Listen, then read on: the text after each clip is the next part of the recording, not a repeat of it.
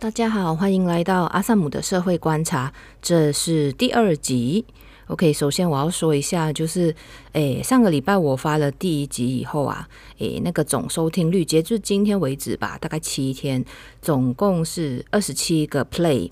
那就有一些朋友给我一些回馈，比如说就是觉得说左右声道的那个声音不平衡，然后我后来发现说是我那时候录音的时候那个录音笔是拿比较偏左边，所以就是它整个 flip 过来以后就是右边比较大声这样。然后就是感谢啊、无耻少女 podcast 的署名，因为他听了我的那一集以后，有给我一些回馈是关于这个器材方面的，所以我就是在他的建议之下就跑去买了麦克风。诶，还有之前买的那个防喷罩啦，所以就是希虽然我现在还是在这一个衣橱里面录音，就是我希望那个录音品质大家是可以感受到是有所提升的。这样，那也欢迎大家继续再给我回馈。然后我还有朋友就是，其实我发那个第一集以后，他是第一次听 podcast，然后他还去点了 Apple Podcast，然后他就以为 podcast 就是一个开了，就是点了会开在那个 browser 上面的东西，然后搞得我以为他在用苹苹果手机这样。OK，反正就是还蛮开心的啦，获得一些回馈，这样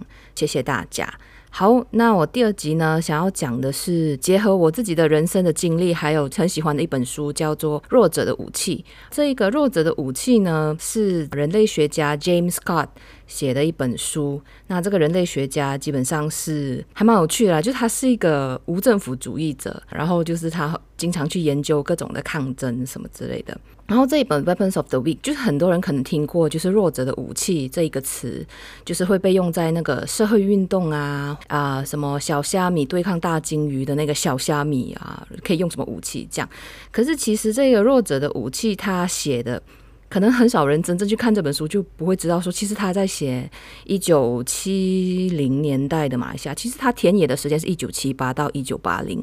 然后就是结合现在马来政治。来看以后，你就会你再看回这本书，你就会觉得说，哇，好多东西都是很惊人的相似。尽管说，就是我们现在已经是二零二二年了，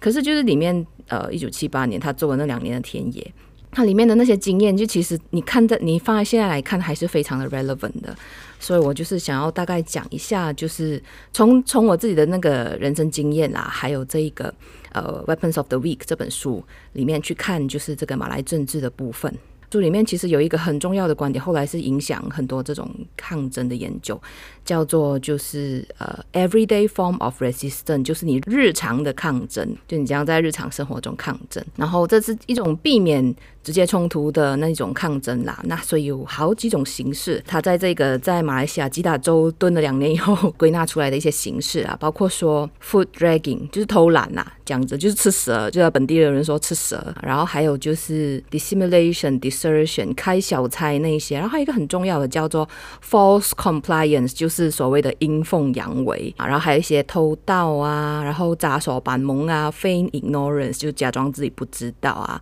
然后还有就是在背后放一些风声啊，gossip 啊，八卦啊，还有 sabotage，就是这几个形式。这样，其实我自己虽然就是硕士的时候学的是这个田野，还有就是这个深度访谈。就是所谓的被归类为质性研究啦，就是不是大家就是做做问卷，然后调查百分比跟相关性的那一种。OK，所以呃，因因为我现在就是不是埋伏在这个马来干泵里面哈，所以有一些东西是呃根据我以前过去呃当国会记者时候的经验。然后当然现在还有一个方法是 online ethnography 啦，就是。本地的学者，这个研究伊斯兰的学者，这个邱伟荣，他是很积极的在做这个部分，然后就是去到处去观察人家各个场域里面的发言这样子，然后就是做一些 mapping，然后说哦，这个组织跟这群人有关系，这群人在经营这一个专业，什么什么这样子啊，我就非常尊敬他做这种研究，因为有些时候你看到一些东西是真的很生气的，可是就是对你的心理健心理健康不是很好，可是你就要一直看，因为你要做研究这样。嗯，那为什么说说是弱者呢？就是其实他们在这个。怎么说呢？半城乡或者是乡区的这个选民，其实他们的经济很多时候还是要依靠地方上的，就是呃地主啊，或者是财主啊这样子。那就是在二零二零年喜来登政变的时候，就是我在就一本新书发表会上来，其实那个新书发表会其实是讲那个 The Defeat of BN 吧，好像是这样子的书名。然后就是里面有一个学者，他讲的东西让我非常深刻的有印象，就是他说。他的那个田野的地点啊，其实是这一个柔佛州的那个渔村一带，这样子。他就是在那个渔村里面田野，然后每天跟他们啊混在一起打关系，然后就是听他们的这个政治方面的想法这种东西啊。他那时候就说，就是其实二零一八年的这一个政党轮替跟这个喜来登政变，其实都有一些预兆，只是他在做田野的时候，就是有一些啊、就是比较 mix 的反应这样子，所以他没有。嗯，就就选择把其中一方忽略，然后后来那个事情发生的时候，就是全部人其实都措手不及这样。好的，那我就直接进入这个呃弱者的武器里面一些，就是我印象比较深刻的那个故事，来跟大家提醒一下。就是这个弱者的武器这本书呢，它是在一九七零年代末，一九七八年到一九八零年之间做的田野，然后一九八五年写成书这样。然后呢，就比方说，呃，就是那个村子哈，其实它的那个时代背景是讲，他们呢那时候是呃政府要推动这个穆达诶稻米，就是你知道大家都知道，就是吉达是这个我国的米仓嘛。那其实政府是在上面有在那个穆达河流域那里做那个穆达 Agriculture Development Area。就是呢，这是一个很大片的那种稻的那土地，这样子。就其实我们那时候在系上念这本书的时候，我老师有问我说，为什么呢？你们的那个田地那么大片又那么平整，就是这样那个机器就很容易进去。可是就是在日本呢，其实他们地都是比较小的，然后比较形状不规则的，然后就比较难投入这一种就是农业机器就比较难进去这样。然后其实这个其实是因为就是政府规划的啦，然后规划然后让大家进去这样子。然后那时候呢，那个土土地呢，就是诶呃拥有土地的，还有就是你可能就是光靠割稻啊什么什么之类的生活的人呢，那个贫富是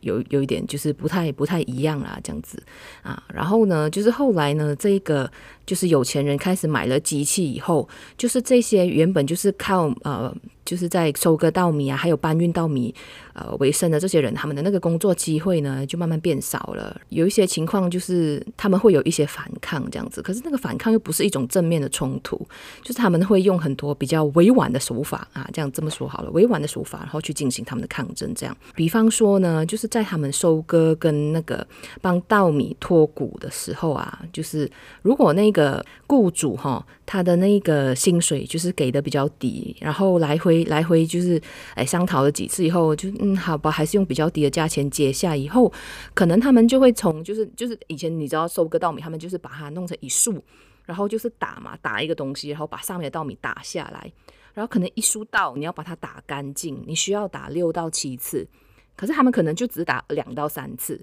然后其他还粘在那个稻梗上面的那个米呢，就让其他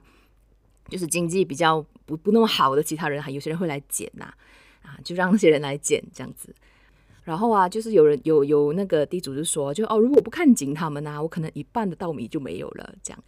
啊。然后呢，就是还有一个东西是叫神不逆刀物，就是偷偷来，然后去看。然后就放出消息说，哎，这个收割可能会很花时间哦，什么之类的。可是呢，第二天呢，他还是去工作，还是去工作。可是就去工作，然后就随便打打，然后中午就回家了，这样子。就是他们没有，就是很正面的冲突，因为他们也知道说，就是自己的收入是基于这个雇主愿意去雇佣你啦，然后就是啊，就是会有这样子的状况，这样。然后呢，还有第三就是他们会呃有一些会偷盗，就是会偷水果，就是有人的那个农园他的水果被偷了一半这样，然后还有偷米之类的。然后呢，就是这些有钱人就算知道那个米不见了，然后他们也不会报警，因为他们怕被寻仇啊。然后呢，就是曾经有一个富人他就放出消息说，哦，我去问过伯母啊，然后啊，这个我已经知道是谁偷的了，什么什么之类的。放出去以后，那个稻米就回来了。所以就是在这种就是不是正面冲突的这个情况下。然后就是去进行他们就是不满意的反抗这样子，所以很多东西就是它可能不像，呃，就是所谓的华人政治，华人政治可能就是很多人会很主动的写在 Facebook 啊，我现在支持这个，然后我现在反对那个，然后可能会公开骂。可是就是，诶，这个就是如果你要了解我们的那个，呃，semi-rural 还有 rural，就是这个半城乡还有这个乡区地方的那个马来选民，他们的那个。意向为什么很难抓？其实就是基于有这样子的那个特色啦。OK，我讲一下，就是我呃，就是在这个纳吉倒台之前哈，就是呃那个时候其实 Y M D B 还没有爆发出来，大概是二零一五年左右。然后那时候马哈迪就是开始追打他啦，然后就是因为纳吉可能也不愿意听他说听他的一些一些话，然后就开始追打他。然后呢，就开就会有一些就是什么国政后座议员俱乐部出来说，哦，我们全力支持纳吉。这是二零一五年四月左右。然后之后呢，就有这个上议院理事会的跑出来说，哦，我们全力支持纳吉这样。然后就是，可是你就开始感觉到，就是他是是开始越来越不稳，他就是不稳，才会有人就是还还需要有人出来公开公开挺他们嘛，这样子。然后到二零一七年的时候啦，然后二零一七，然后然后后来那个 1MD 啊 1MDB 的那个事件才爆出来，二零一五年七月这样才爆出来。然后到二零一七年的时候呢，其实那时候我是自己打算要去念书了啦，所以呢那时候我就去面试做这个奖学金面试。然后这个奖学金面试呢，现场其实有两个，诶，我觉得应该是高教部的公务员啦，因为他们有那个公务员的那个黑色的名牌，有没有？就是他们会别一个黑色的名牌这样啊，然后。因为我自己的那个研究题目是为什么，就是其他的国家有很大的那个社会运动以后，其实他们都会对他们的选举造成一定的影响。可是为什么马来西亚在这一个社会运动很很蓬勃以后，二零一三年的这个就是政党轮替却失败了呢？那有什么方法是可以让他成功的几率增加？这样子，这是我的那个研究计划。然后我去那个面呃面试奖学金的时候，现场我就要解释嘛。我的那个 奖学金计划，结果我就在这个呃公务员面前就是大谈要如何推翻政府这样，然后我我也很流汗啊，可是就是没有办法嘛，因为我的那个研究计划就是要研究这个啊，然后我就只能在他面前讲啊，讲完以后我就觉得说哦，可能没有希望了，因为我觉得我不觉得他们会认同就是这么反贯这么反叛的一个研究计划，可是后来的奖学金我是有上了，就是有拿到这样，然后后来呢，就是在这个奖学金的那个颁发典礼上。这个官员就是还看到我，然后他还特地跑过来跟我握手，然后还特地跟我说：“我很高兴你拿到了这样子。”所以就其实就是那时候我在那个面试里面其实有说，就是我觉得就是如果这种贪污的情况继续的话，我们其实很难就是让国家真正进步。我们要让国家真正进步的话，我们必须要把这些东西全部都清一清，然后政党轮替一次，然后把这些东西都拿去调查。然后才能够才能够有有进步这样，然后就是后来你看他他的那个态度，我觉得其实他是暗中是认同的，然后可是他就是因为他是公务员嘛，那他就不方便表态这样子。然后二零一八年就不用说了，大家都知道啦，就是政党轮替嘛，对不对？好，那政党轮替，然后大家就是可能以为，我要听得光彩了，然后我可以去就是读我的书，然后会 pop deep 哦，就是不用不用想那么多，烦那么多国家的事情啊，慢慢来这样。然后，可是二零一九年寒假的时候呢，就二零一九年那时候还没有喜来登政变哦。二零一九年寒假的时候呢，我就开始回来马来西亚做我的这个硕士论文访问。然后那时候我是想说，我想要知道说，就是大家呃参与这个竞选盟的这个活动以后啊，就是大家的那个对于马来西亚的这个认同是否有什么变化？然后那时候我老师是建议我说，就是以华人为主啦。可是我还是很想要访问，就是所谓的那时候二零一八年的那个造王者，就是 Felda 之类的马来人，我还好想要知道他们的想法这样。然后那时候我就有去接洽了，联络一些 Felda 的专业啊，然后他们的负责人其实有一些是有回应的，有回应。可是后来就他没有，就我就说啊，不好意思，我想要找啊那个对象啊，访问对象，你可以介绍给我啊，什么之类。可是就是呃，有的有给电话，可是那个人就不接，或者是就不理我。然后就是后来就是就是找不到人，然后我就觉得嗯，好像有点奇怪。当然那时候我的主要就是在担心我的研究啦，我也没有想那么多。可是二零二零年呢，就发生了这个喜来登政变。二月啦，二月，然后就是他后来我去了那个，就是二零二零年二月吧，好像就是喜来登的那个政变的当的隔天之类的，然后就是在马大有这个新书发表会，是讲的 The Defeat of BN。可是那时候他推这个新书的时候，真的 BN 又回来了，这样啊，然后就是我就听在在那个现场就听 Sarina Rahman，就是啊这个 ICU s o f 那里的一个研究员，他就在马大这里分享。他就分享了这个他在这个柔佛的这个渔村的这个经验啦，就是说呢，其实呢那时候他们在二零一八年大选之前啊、呃，就是有巫统的人会来有一些活动啊，或者是呃就是演讲啊，或者是拜访啊之类的，就是所谓的竞选活动这种啊。然后这些就是渔民啊，哎，这些就是女女生，然后比如说巫统妇女组来的，然后巫统妇女他们就来哦，我们全力支持巫统，什么什么之类的。然后呢，他一走了，然后他就告诉这一个研究员，就是这个 Serena Rahman 就说。哦，其实我们是打算要投红化的，我们已经不打算要再投不同了啦，什么什么之类的，这样，这就是所呃这个 Scott 所谓的那个 false compliance，就是阴所谓阴奉阳违啦，就是就是其实他表面上表面功夫还是会做足给你的，可是实际上他是不是要投你，这是另外一回事啦，啊，这种，然后可是就是可能因为他收到很多就是这种 mixed signal，就是他不知道是这样还是那样，然后到最后他是决定说，嗯。应该他们还是会投国阵的，也不也不知道，就是他这样跟你讲一句话，到底能不能相信这样？然后，所以那个时候就二零一八年，就是让人很意外的，就是柔佛梧桐也也也倒台倒台了嘛。那时候虽然后来他们是是回来了，这样。然后呢，为什么他们回来呢？就是在那个新书发表会上，Serena Rahman 也有说，就是其实那个时候就是投了二零一八年以后几个月后，他们就后悔了，然后他们就觉得说，就是其实不应该推翻。不应该推翻梧桐这样，然后这也解释了为什么就是二零一九年的时候，我会二零一九年二月我寒假会找不到人，就其实那时候他们已经后悔了，他们已经不想多谈自己的这个决定。虽然就是他是愚蠢啦，就是可能不是 fail 大，可是就是我相信那个就是那个 sentiment，就是他们的那个呃想的东西其实是很类似的哈，嗯。然后在这个二零二二年的现在呢，就是最最近啊，这个呃时评人许国伟有在他的那个脸书上有写一篇诶文章，是说这个纳吉下判之前呢，诶梧桐的群组里面格外的宁静，然后就是也没有什么人公开支持纳吉这样，然后后来打破了，就是看那个当当今大马的报道是说打破了这个沉默的是这个阿曼马斯兰呐这样，然后就是我觉得现在就是这个三分天下，其实你也很难知道说就是。他是真的是支持这边，还是支持那边？多少人会支持这里？多少人会支持那里？嗯，这样子。因为呢，嗯，我要我要讲一下那个研研究研究的方法啦，就是，诶，有所谓的质性研究跟剂量研究。质性研究就是啊，像 Serena Rahman 这样子，就是你进去那个田野，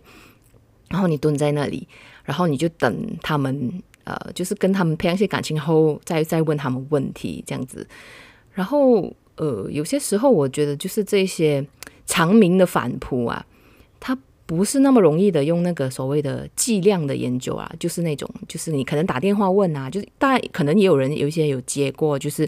好像那个机械声音问你说，这是哪一个政党啊什么之类的，好像是之前是那个 Rafizi 的呃那个智库 Invoke 在做的吧。就可能有些人不会如实回答，或者就是你可能会有一些就是沉默沉默螺旋的那个效应，就好像川普的支持者，其实在川普胜选之前，他们不是很愿意公开说，哦，其实其实我是要支持川普这样子。我今天大概要讲的就是这样，看起来好像没有没有一个收尾哈。